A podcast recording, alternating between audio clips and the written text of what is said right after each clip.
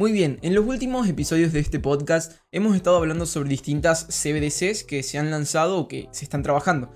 Por ejemplo, hablamos sobre lo que el Banco de Suecia está queriendo hacer, o el Banco de China, o por ejemplo, lo que se está haciendo en Japón, que ya se está lanzando un yen digital. También hablamos sobre Bahamas, sobre las chances de un dólar digital. Hoy quiero hablarte sobre un stablecoin de Canadá, vamos a ver las diferencias sobre eso y otras noticias importantes sobre criptomonedas.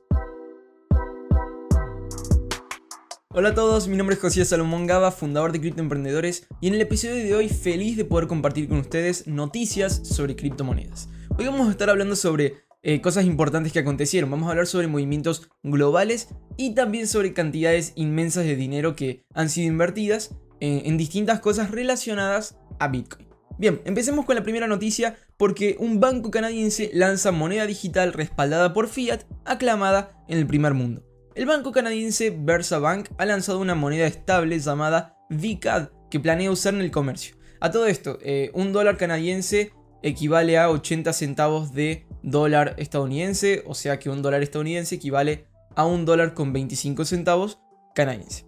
En un anuncio el miércoles, el banco afirma que el VCAD vinculado al dólar canadiense es la primera moneda digital emitida y respaldada por depósitos en un banco norteamericano.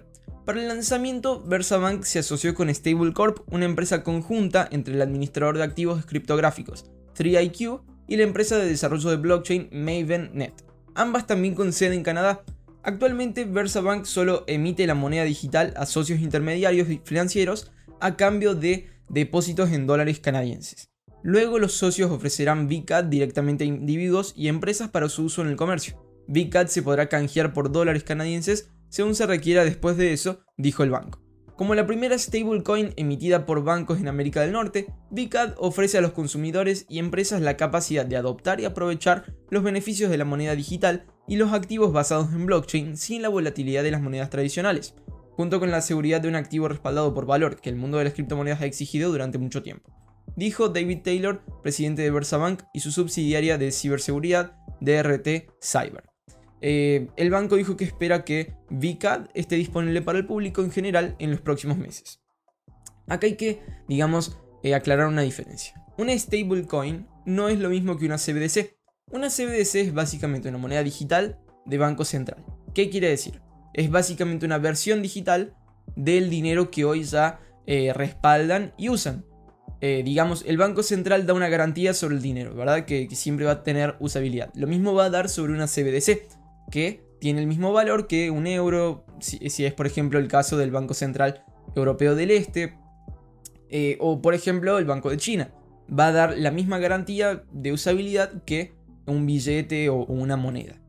Ahora, una stablecoin, aunque sea respaldada por un banco, no tiene esa misma garantía, porque una stablecoin es básicamente una moneda que tiene un valor fijo en un activo, eh, pero digamos no necesariamente es una CBDC porque también existen stablecoins de otros activos. Por ejemplo, existe una que se llama Pax Gold y que bueno, básicamente tiene eh, su precio fijo en el valor de una onza de oro. Es útil para quien, por ejemplo, quiere eh, tener un activo criptográfico y que tenga exposición al oro o quien también quiere hacer trading. Entonces, quien quiere, por ejemplo, eh, hacer, eh, no sé, vender oro por Bitcoin o cosas por el estilo, tiene esa opción. Eh, bueno, me da gracia porque realmente en estos últimos días habría estado ganando muchísimo ya que el oro ha estado bajando y el Bitcoin ha estado subiendo. También hay stablecoins, por ejemplo, eh, famosas como es la de Tether, que tiene un valor fijo en un dólar, en un dólar americano. Ahora, ¿cuál es la diferencia entre Tether y una CBDC? Que Tether no tiene el respaldo del Banco Central de Estados Unidos, no tiene el respaldo o la garantía de un uso, eh, digamos, eh, total en todo, el, en todo el país, en comercios y todo eso. Ahora, si se produce un dólar digital por el Banco Central de Estados Unidos, bueno, ahora sí es como eh, que se tiene que aceptar en todos lados porque realmente es respaldado por el gobierno y todo eso. Sigue siendo dinero fiat en este caso, en este caso porque es una stablecoin basada en, bueno, en dinero fiat. Sigue siendo eso, no es lo mismo que un activo, por ejemplo, como Bitcoin, que se puede apreciar y todo eso, pero también es evolución. Evolución e innovación seguramente estaremos viendo avances de esto y, en otros países. Vamos con esta noticia también eh, que ya la estábamos anunciando mucho en, la última semana y es sobre MicroStrategy que apuesta otros mil millones de dólares por Bitcoin. La firma de inteligencia empresarial MicroStrategy ha comprado 19.452 Bitcoins por un valor de 1.026 eh, millones de dólares, o lo que equivale a 1.026 millones de dólares, a un precio promedio de 52.765 dólares. Eh, la compañía ahora posee aproximadamente 90.500 bitcoins y su inversión total en bitcoin ahora vale 4 billones y medio de dólares a precios actuales. En promedio, MicroStrategy ha pagado 23.985 dólares por bitcoin, lo que realmente, bueno, es muy interesante. A la inversión de MicroStrategy se le atribuye en gran medida el impulso de una nueva ola de interés institucional en Bitcoin que inspiró a empresas como Square e inversores como Raúl Pal a seguir los pasos de MicroStrategy. También se dice, esto no es algo que esté confirmado porque nunca salió eh, como eh, declarado por Michael Saylor o por Elon Musk, pero se le atribuye a Michael Saylor que Elon Musk haya invertido en Bitcoin, porque, bueno, lo que se entiende es que tuvieron una conversación privada y, allí lo influenció a que pudiese hacer esa inversión tan famosa y conocida que ayudó a que el precio pasase los 50 mil dólares. Eh, el CEO de MicroStrategy, Michael Saylor, se ha convertido en un defensor insignia de Bitcoin desde que la compañía comenzó a invertir en la criptomoneda. Y acá hay un dato muy interesante que he resaltado en los últimos episodios que MicroStrategy anunció su primera compra de Bitcoin en agosto de 2020. Eso es muy reciente. Eh, se esperaría que, no sé, tal vez eh, una persona con una, eh, con una creencia tan férrea en Bitcoin como lo tiene Michael Saylor se esperaría que sea un partidario desde 2012 para poder fundamentar tanta, tanta, tanto hincapié en la idea de Bitcoin. Ahora, lo curioso es que en el 2012-2014, si no me equivoco, era anti-Bitcoin. Y bueno, en 2020 eh, obviamente tuvo un cambio allí de, de mentalidad, obviamente. Y ahora dijo que al hacer esa compra dijo que la compañía reconoce a Bitcoin como un activo de inversión legítimo que puede ser superior al efectivo. Eh, desde entonces, la compañía incluso ha realizado cursos en línea eh, diseñados para equipar a más empresas con los conocimientos para comprar Bitcoin. No solo ha tenido en su plataforma de MicroStrategy eh, Bitcoin para, para compañías, no solo ha tenido ese webinar, sino que en Sailor.org, que es una plataforma online de cursos gratuitos que tiene Michael Saylor, también hay un curso completo que se llama Bitcoin for Everybody, Bitcoin para todos. Y allí un podcaster conocido habla y explica la teoría de Bitcoin eh, como en 10 lecciones aproximadamente, lo que lo hace realmente muy interesante porque es un curso muy completo. bien, realmente cosas grandes están pasando con Bitcoin. MicroStrategy puso un billón de dólares, en realidad puso más, pero puedo contarte de una inversión mayor a eso, eh, no directamente en la compra de bitcoins, pero sí tiene que ver con algo muy importante para Bitcoin. Porque una firma de capital privado de Dubai invertirá 4.8 billones de dólares en Bitcoin en Miami. IBC Group, una firma de capital privado de Dubai que invierte en bienes raíces y tecnología, ha destinado 4.8 billones en Bitcoin para la ciudad mágica. Según un comunicado de prensa de la semana pasada, IBC utilizará los 100.000 bitcoins para establecer la Miami 2.0 Blockchain Strategy Foundation y respaldar otros proyectos. Hacer la mayor inversión en Bitcoin de la historia es una prueba de nuestro compromiso de ayudar a las ciudades a adoptar blockchain, que vemos como la clave para permitir una adopción generalizada, dijo el presidente de IBC, Kuram Shroff. La inversión en Miami no es una casualidad, en enero, el alcalde Suárez expresó su plan para hacer de Miami la ciudad más cripto competitiva del mundo. Posteriormente contrató un director de tecnología y envió una resolución a la comisión de la ciudad que facilitaría el uso municipal de Bitcoin. Los comisionados de la ciudad votaron 4 a 1 para buscar un proveedor que pudiera facilitar los pagos municipales de impuestos y tarifas en criptomonedas, así como un tercero que pudiera realizar pagos en Bitcoin a los empleados que eligieran esa opción, eh, de, incluirlo en su salario. La ciudad también investigará si mantener Bitcoin como activo municipal. La participación de IBC Group en Miami tiene sentido de otra manera. El comunicado de prensa señala que el desarrollador inmobiliario Burkan World Investment se acercó a IBC. Tiene más de un billón de dólares invertidos en proyectos inmobiliarios de Miami. Permitir la inversión en bienes raíces utilizando Bitcoin como activo colateral mejorará aún más su caso de uso como herramienta para crear un vehículo de inversión híbrido para los titulares de Bitcoin. ¿Qué quiere decir?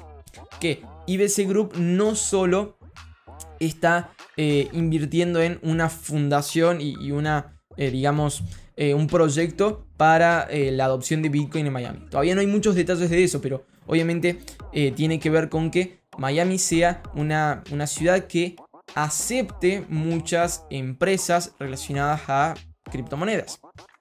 Ahora, también está utilizando un billón de dólares en inversiones en bienes raíces y para eso también se está utilizando Bitcoin, lo que ya eh, forma parte como de los primeros pasos para que se vuelva un, activo para inversiones, para, para gastos y, usos. Bien, eh, IBC Group ha estado invirtiendo en proyectos de blockchain desde al menos 2014. Previamente había anunciado que había invertido 21.984 Ethers, que entonces valían 10 millones de dólares, para hacer staking en la red de Ethereum 2.0.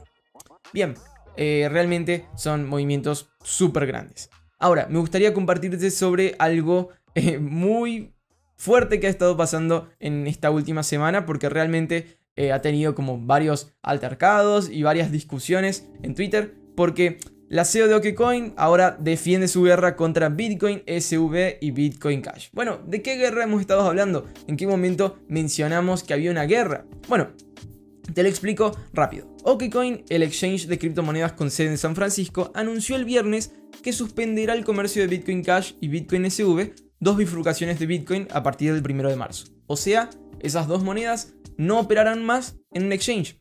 Eh, la CEO de OKCoin, Hong Fang, dijo que las suspensiones tienen como objetivo detener la guerra de desinformación maliciosa librada por el creador de Bitcoin homónimo, Craig Wright, quien encabezó el desarrollo de BSV o Bitcoin Satoshi Vision y por otros influyentes en el desarrollo y promoción de BSV y BCH.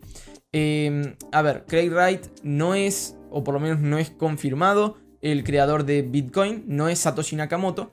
Él dice serlo. Eh, una buena parte de gente cree que lo es.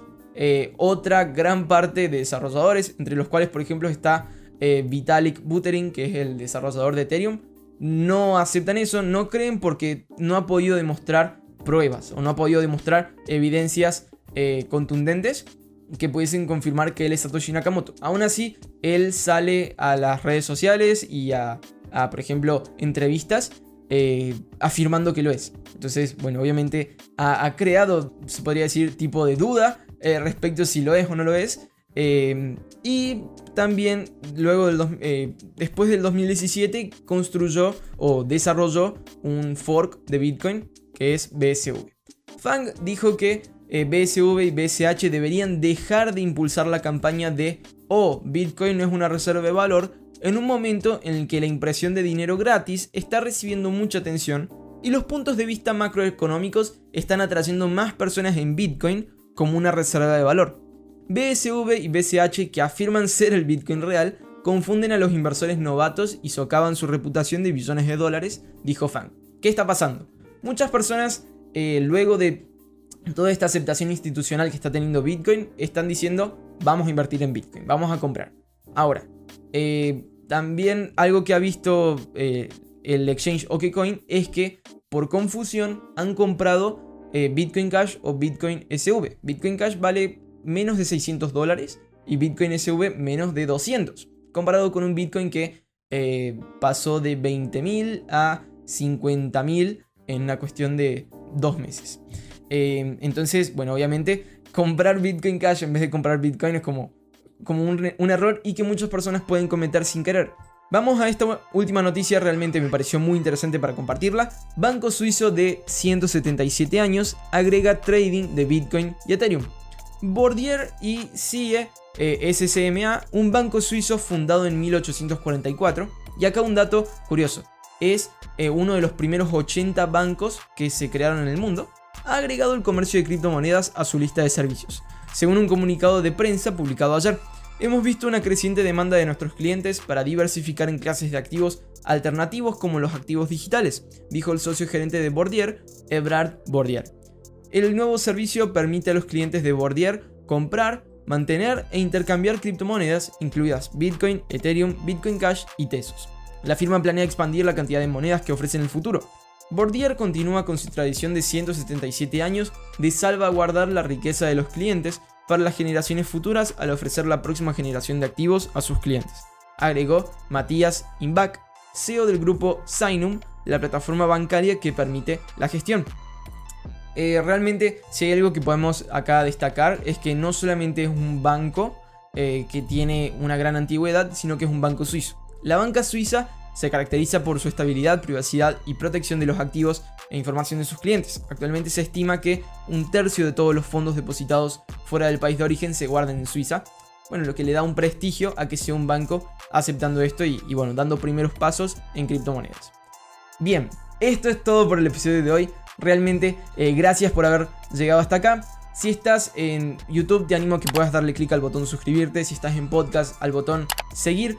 Y seguimos conectados para mañana que habrá un nuevo video también con 5 noticias sobre Bitcoin y criptomonedas. Eso es todo, les mando un saludo especial a todos, chao chao.